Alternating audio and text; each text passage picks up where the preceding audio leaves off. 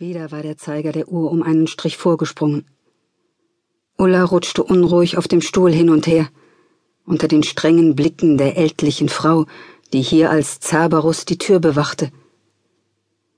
Wie lange Minuten brauchen konnten, um zu vergehen. Verdammt, fluchte Ulla leise. Sie würde zu spät zur Verabredung mit Vanessa kommen, aber Shopping konnte warten. Der Termin mit Professor Schwarz war einfach wichtiger. Sie starrte auf die Uhr.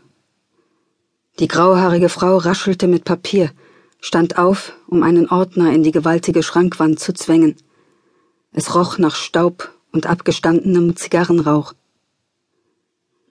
Ullas Nervosität stieg. Was dachte sich der Typ eigentlich? Schließlich ging es hier um ihren Abschluss, ihre Zukunft. Vor ihrem geistigen Auge entstand das enttäuschte Gesicht ihres Vaters, Nein, sie durfte diesen Termin nicht vergeigen.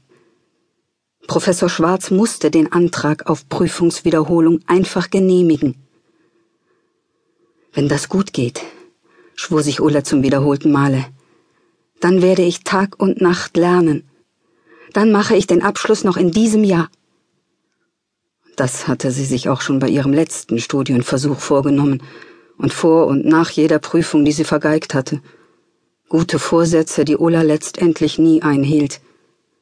Das Leben war einfach zu kurz, um es vor Büchern zu verschwenden. Aber diesmal war es anders. Ihr Vater hatte ihr unmissverständlich klargemacht, dass er ihre Trödelei nicht länger dulden würde. Entweder ich sehe endlich einen Erfolg, hatte er erstaunlich ernst gesagt, oder du suchst dir einen Job. Unterstützung bekommst du von mir keine mehr. So streng hatte sie ihren Vater noch nie erlebt. Normalerweise konnte sie ihn einfach um den Finger wickeln. Und er hatte noch nicht einmal von ihrem letzten, kläglichen Versuch erfahren, die Prüfung zu bestehen. Jetzt hing also alles von Professor Schwarz ab, dem Dekan der Fakultät, der die Macht hatte, Ausnahmen von der strengen Prüfungsordnung zuzulassen. Sie sah den Professor zweimal in der Woche bei Vorlesungen einen für sein Alter erstaunlich gut aussehenden Mann, drahtig, mit modisch geschnittenen grauen Haaren. Das heißt, sie hätte ihn sehen können, wenn sie sich regelmäßiger in die Universität bemüht hätte. Aber meist kam etwas Interessanteres dazwischen. Das war auch der Grund, warum Ulla mit ihren 27 Jahren noch immer kurz vor dem Abschluss stand. Frau Ludwig? Ulla fuhr zusammen.